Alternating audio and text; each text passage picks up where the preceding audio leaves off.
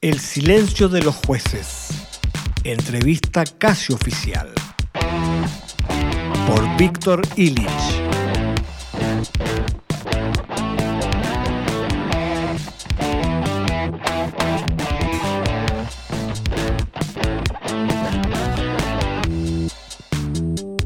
Capítulo 2. Mea culpa.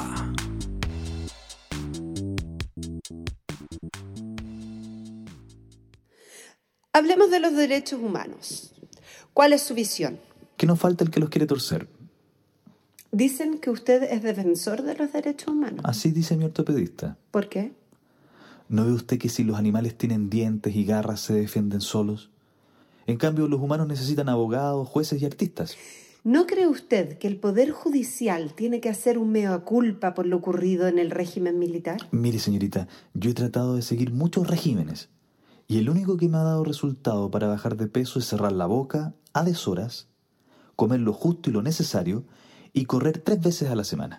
Hablo de un mea culpa, señor. Mire, si tiene ganas de, de orinar, eh, vaya al- en paz, yo la espero.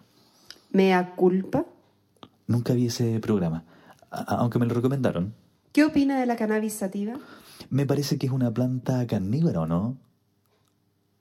No soy experto en botánica.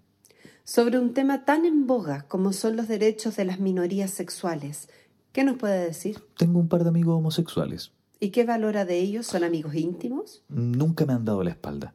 Cuando los he necesitado, allí han estado. ¿No son políticamente correctas sus respuestas? Tampoco sus preguntas. ¿Es machista? Más o menos. ¿Qué significa eso? Me gusta sexual democracia. Pasando a otro tema.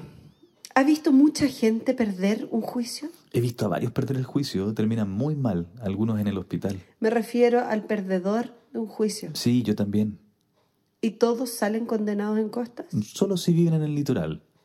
Usted sabe que la imagen que las manzanas tienen de los jueces es que son viejos, serios y que terminan amargados por lo que hacen. Mire, sobre la vejez es inevitable eludir al mediano y largo plazo. Sobre la seriedad, cada uno tocará la guitarra como quiera y como pueda, pero sobre lo de ser amargados, solo si la raíz es previa, no le echemos la culpa al empedrado. Deteniéndome en la seriedad, ¿qué es para usted? Una herramienta, nunca un fin. Dicen que los jueces están muy militarizados. Negativo. ¿Se deberá al tiempo que estuvimos en dictadura? Yo no hablo de ortodoncia, señorita. Pero hay jueces autoritarios. Hay jueces que manejan diferentes autos. Hay espacio en el camino para muchos modelos. Quiero proponerle un ejercicio. Yo voy a decir una palabra y usted me contesta con otra. Perfecto. Inhumano. Justicia. Esperanza. Ricos. Poco. Pobres. Mucho. Tecnócrata. Pseudo juez. Sabio. Juez. Pasando a otro tema. ¿Qué me dice de la puerta giratoria? Mire, eso es publicidad engañosa. Son los niños quienes juegan volviendo al mismo lugar. Los adultos, no pocos, llegan donde quieren llegar. ¿Qué significa eso? Que la puerta gira para quien la mira de lejos, pero para quien la transita y la atraviesa, jamás se vuelve al mismo lugar. Ya lo dijo Heráclito. Lo conoce, ¿cierto? Dice usted que no existe la puerta giratoria entonces. Creo que no me entiende. El, el mundo gira, giran las polillas, pero las puertas no. Esa fue invención de los bancos, para que se pueda entrar con facilidad a depositar y enseguida volver a pedir crédito. ¿A qué se refiere? A las puertas. ¿No estamos hablando de eso? Mejor seguiré con otra pregunta. ¿Le duelen las críticas a su labor? Siempre si son generales, nunca si son específicas. ¿Podría especificar lo que dice? Solo si generalizo. Usted habla con acertijos. No, no, señorita. Acertijo sería decir esto. Del devorador salió comida y del fuerte salió dulzura. ¿De dónde sacó eso? Cultura general, específicamente de un par de lecturas al libro de los jueces. ¿No pidió especificar? ¿Cuál cree usted que es el derecho menos valorado y difundido? Sin lugar a dudas el derecho a equivocarse. Dicen que ustedes son muy disciplinados.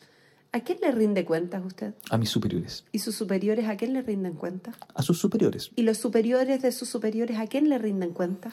Au- mire, aunque su pregunta parece capciosa, le contestaré. Al cajón completo de manzanas. Vox Populi, Vox Dei. Hablando de aspectos personales, ¿cuáles son sus grupos musicales favoritos? los prisioneros y la ley. pero actualmente están disueltos. Yo diría derogados. ¿Y a cuál de los dos grupos se escuchaba más? Crecí escuchando de los prisioneros. ¿Y qué tema recuerda con nostalgia? El baile de los que faltan. Hemos sabido que escribe libros, Solo cuando estoy de humor. pero ha escrito varios. Es que tengo buen humor. ¿Se arrepiente de algo que haya dicho? No, solo si lo escribo. ¿Qué opina de la literatura moralizante? Solo le puedo decir que no me gustan mucho las mermeladas. Y si tienen preservantes, menos, porque prefiero lo natural. ¿Y del cine qué nos puede decir? ¿Qué película lo marcó, por ejemplo? Mm, el, el abogado del diablo. ¿Por qué? Porque comprobé que somos como ovejas en medio de lobos y descubrí que el diablo no tiene abogado, solo tinterillos. ¿Cree en el diablo? Siempre hay alguien que te acusa, sea cierto o no. Hablando de temas religiosos, ¿cuál es su religión? La del monito mayor. Es decir, imitar siempre al mejor. Ya que estamos en temas íntimos, de diarios de vida, ¿cuál ha sido el juicio más difícil de hacer? El juicio de uno mismo. ¿Y en ese juicio salió culpable o inocente? Absuelto. Hubo duda razonable y la acusación estaba defectuosa. ¿Y qué me dice de sus colegas? ¿Han sido juzgados? Mire, no soy vocero de nadie. ¿eh? Pregúntele a ellos. Si edad tienen para ir a comprar el pan, pueden juzgar entre lo bueno y lo malo y podrán contestar. ¿Qué nos puede decir de la culpa? Un buen regalo si se mira con telescopio. ¿Qué significa eso de con telescopio? Con distancia. ¿A qué le teme más? A que me saquen de contexto. ¿Por qué? Sería un buen pretexto. ¿Para qué? Mm, Para escribir otro texto o dar otra entrevista. Es decir, que todo lo que diga puede ser usado en su contra. Todo lo que diga puede ser usado en su contra es la realidad típica de los ventrílocos.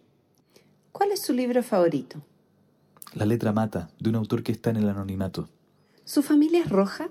Le pregunto en confianza ya que su nombre es ruso. Mire, somos todos de tez blanca. No me gustan las discriminaciones arbitrarias, menos por el color de piel. No.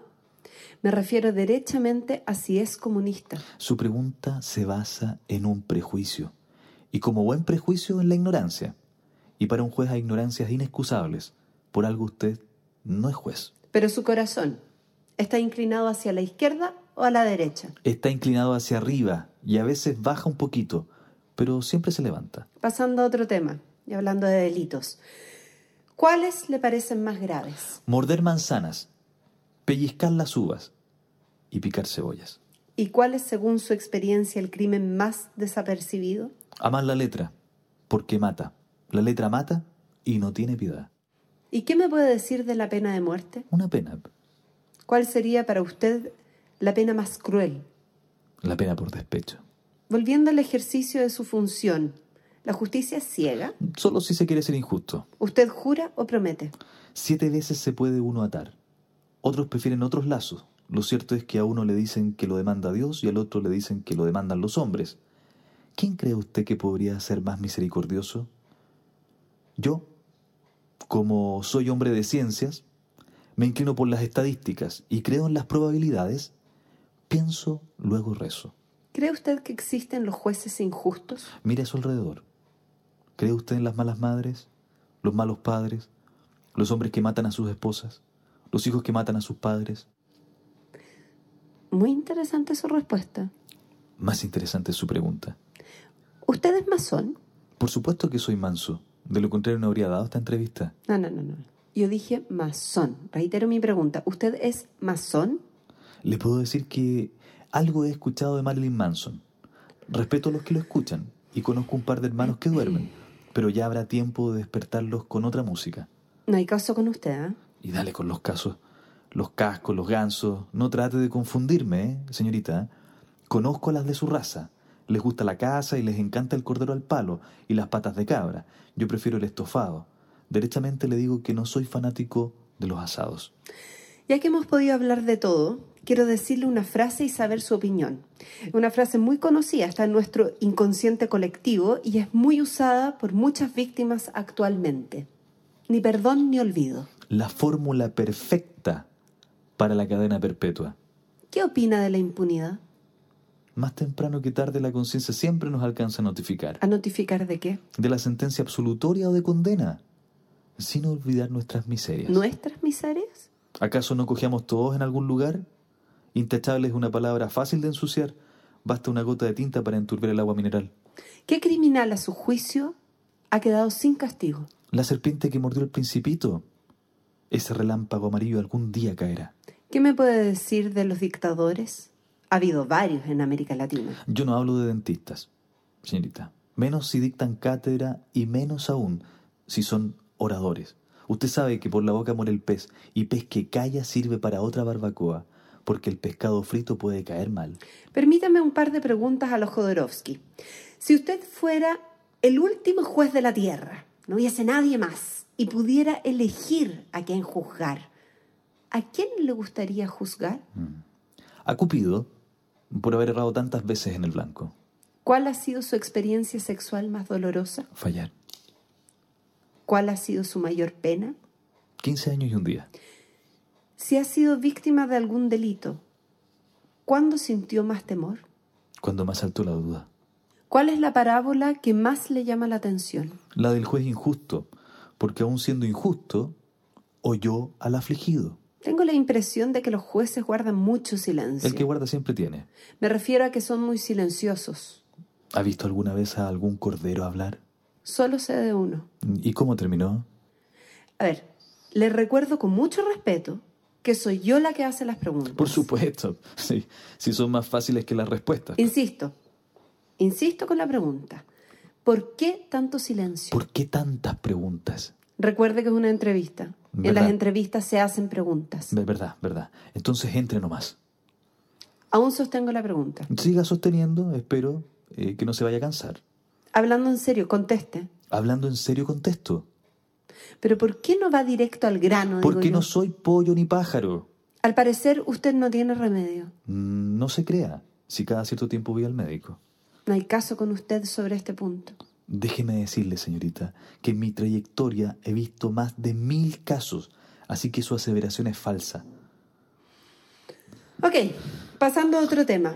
¿Qué opina del miedo? Necesario en su justa medida. ¿Cuál es esa medida? La del elástico, hasta que no se rompa. Para usted, ¿cómo interactúan el miedo y el silencio? El miedo y el silencio pasean de la mano y se consuelan de tanto en tanto en algún callejón. ¿Ha sentido miedo? Por supuesto, ¿quién no? ¿A qué? Al silencio, obvio. ¿Cuál es su animal preferido? El lince. ¿Por qué no puma? Señorita, no puedo hacer publicidad. ¿Qué es lo que más detesta? La intolerancia ¿A qué? a la lactosa. ¿Le gustaría jubilar a los 65 años de edad como todos los demás? Solo si la pensión alcanzara para pagar los remedios, una mucama, una enfermera y un par de regalos a los nietos. Suena muy pesimista usted. No dije que los remedios fueran para mí. Podrían ser para mis viejos. Recuerde que aún soy brote nuevo. Permítame hacer un par de preguntas de actualidad. ¿Cómo no? Me gusta la actuación. Dije actualidad. ¿Y qué culpa tengo yo si se equivocó? ¿Lee algún diario en especial? Alguien dijo que somos lo que leemos. Por supuesto, a diario. ¿Cuál? La cuarta dimensión. ¿Qué me puede decir de la farándula? No me gustan mucho las arañas y menos las tarántulas. Dije farándula. Y dale. ¿Hay alguna ley vigente que derogaría? La ley del embudo. Para finalizar, hablemos de sus logros. No, no. Prefiero hablar de mis fracasos. Ellos son los que me han enseñado a reinventar. ¿A reinventar qué? La rueda y la escalera. Bueno, ¿qué mensaje le daría a las manzanas que escucharán esta entrevista? Que la ley de Newton tiene forma de manzana y que algún día caerán en las manos de algún Adán y las probará. ¿Y a las peras? Que la paciencia es una virtud y el que espera, espera. ¿Qué les diría a los nuevos jueces? Que aún llegando a ser reyes nunca olviden el olor de las ovejas. El que tenga oídos para oír, que oiga. Magistrado, mire, mientras hablamos nosotros, le hice un jaque mate. No, no, señorita. Se equivoca. Yo le hice a usted un jaque pastor. Tiene razón, magistrado. No es casualidad, eso decía mi papá. Gracias por su tiempo. Gracias a usted por venir a la feria a entrevistarme e ir directo al grano. Lo que nos confirma que aún nos queda mucho que aprender de las gallinas, los gallos y los pollos. Los pavos siempre son más escandalosos.